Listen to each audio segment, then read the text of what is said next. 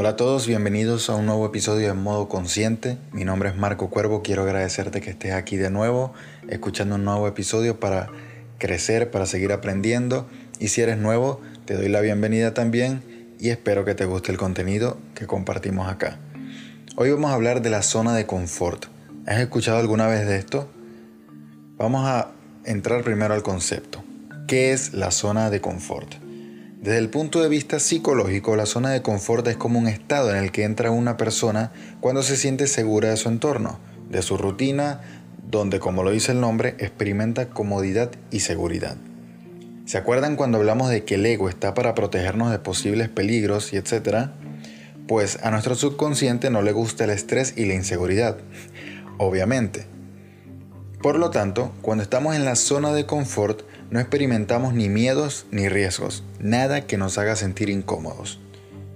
¿Te suena bien eso? Puede ser que sí, pero a mí no, porque puede ser peligroso. ¿Por qué es peligroso? Porque esto supondría que inconscientemente estamos abandonando nuestro crecimiento como personas. Cuando no vivimos en modo consciente, caemos en esta zona de confort y a menos que no nos demos cuenta por nosotros mismos, podemos pasar años en nuestra burbuja sin darnos cuenta de que caímos en la monotonía y la apatía. Ahora vamos a profundizar un poco en esto. Como ya saben, para poder estar en modo consciente tenemos que batallar entre comillas con ciertos patrones, conductas o creencias de nuestro subconsciente. Nuestro subconsciente nos complica esta tarea, por supuesto, ya que cuando intentamos salir del modo piloto automático, nuestra mente y cuerpo ponen una fuerte resistencia. Este es el caso cuando queremos intentar implementar una rutina donde vayamos al gimnasio a entrenar o empezar a leer o cualquier cosa fuera de nuestra rutina común. Esta respuesta del subconsciente tiene un nombre, es el interés homeostático o emoción homeostática. Este impulso regula nuestras funciones fisiológicas, desde respirar hasta los latidos del corazón, la temperatura corporal, etc esto es algo que ocurre a nivel subconsciente, repito, es algo instintivo, automático. Su propósito es crear equilibrio, llevar el cuerpo y mente a un estado ideal. Esto ocurre sin que nos demos cuenta siquiera.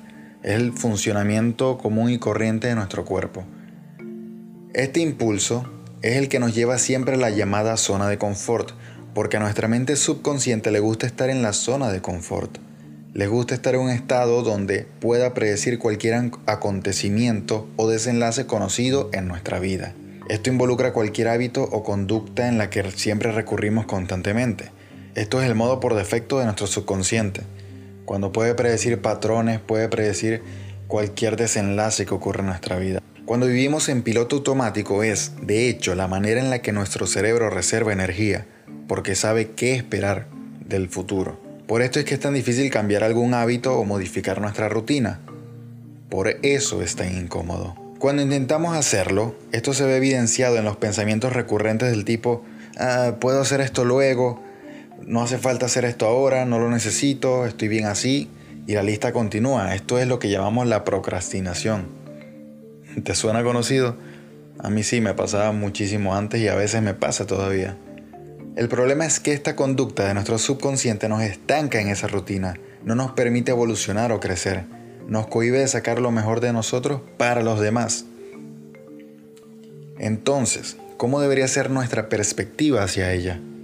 Ya estando conscientes de, de, qué es y cómo nos podría afectar negativamente, debemos cuestionarnos si nos sentimos estancados, si sentimos que no avanzamos, si sentimos que estamos en un loop o una rutina. Incluso si no sentimos evidencia de una incomodidad en este sentido, quiere decir que no estamos creciendo. Hay que estar conscientes de todo esto. La incomodidad de desafiar a la zona de confort es nuestra señal de que estamos haciendo algo por pasar a un nuevo nivel en nuestras vidas, que estamos haciendo cosas que no son predecibles para nuestro subconsciente. Esta incomodidad es importante porque será nuestro indicador de que estamos expandiendo nuestra zona de confort. Somos criaturas de hábitos Necesitamos practicar la acción a pesar de cualquier resistencia mental de nuestro subconsciente, a pesar del miedo, a pesar de la incomodidad, de excusas que nos pongamos nosotros mismos, incluso cuando estamos sin ánimos de nada. Porque hay que tener en cuenta que el miedo o la inseguridad siempre va a existir, siempre van a estar, y reconocer esto nos va a permitir aceptarlo y actuar a pesar de la existencia de ello, porque esto nos lleva a entender que el, el momento ideal nunca va a existir. La primera vez que intentamos algo nuevo fue incómodo. Intenta recordar cualquier cosa que hiciste por primera vez. Te voy a dar un par de segundos. Ahora, recuerda cómo fue, cómo te sentiste. Pero ¿qué ocurrió luego? ¿Cómo fue la próxima vez que lo volviste a hacer? Y la próxima, y la siguiente. Te das cuenta que cuanto hacemos más alguna cosa puede resultar más cómodo con el pasar del tiempo. Esta exposición a la incomodidad, inclusive a los miedos, al fracaso, lo que sea, nos ayuda a expandir esta zona de confort, a familiarizarnos más con salir de los patrones que están creados en nuestro subconsciente. Cada vez que sientes esta incomodidad y sientes el impulso de dejar cualquier cosa nueva que estés haciendo, recuerde el indicador que te dije, esa incomodidad. Ese es tu indicador para decirte, hey, esto que estoy haciendo significa que estoy creciendo. Piensa que nadie ha muerto nunca por incomodidad, pero el confort sí ha matado crecimiento, ha matado ideas, ha matado sueños y muchas oportunidades. La felicidad viene como resultado de estar en nuestro estado natural de crecimiento y sacar nuestro máximo potencial, que es lo que quiero que todos logremos aquí. Hace unos meses creé un lema que era como, decía algo como crear mi propio caos. Es decir, crear voluntariamente esas incomodidades, crear esas situaciones que me hagan salir de los patrones y forzarme a enfrentar esos miedos e inseguridades, a expandirme. No saben cuántas veces pospuse grabar el primer episodio del podcast. Y tras cada episodio que, que, grabo, me siento más involucrado a seguir creciendo y a seguir aportando lo mejor para ustedes que me escuchan. Entonces, llegamos al punto en que nos planteamos qué deberíamos hacer y cómo hacerlo. Te voy a dar unas ideas. Enfrenta la incomodidad. Cuando te vuelvas a sentir cómodo, luego de haber enfrentado cualquiera que sea tus inseguridades, cuando te vuelvas a sentir cómodo, expande tus horizontes de nuevo, aumenta tus objetivos, pero siendo realista, pregúntate cómo puedes evolucionar tu propósito. Fíjate un objetivo basado en tu identidad, en tus valores y dale prioridad a esta identidad cuando sientas que esas emociones pasajeras te retengan u opongan resistencia al momento de ponerte en acción. Por ejemplo, por ejemplo, al momento de crear este podcast, yo prioricé mis, valores y el propósito de hacer esto. Me propuse servir a las personas, me propuse ayudar a expandir, el, extender el, conocimiento que voy aprendiendo.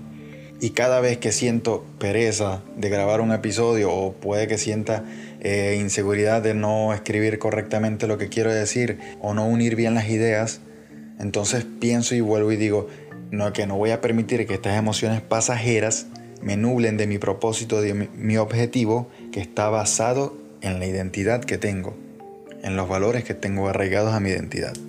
He encontrado que esto es una fórmula bastante eficaz para vencer a la procrastinación, acompañado de bueno, las acciones, de, de sentir esa fuerza de voluntad.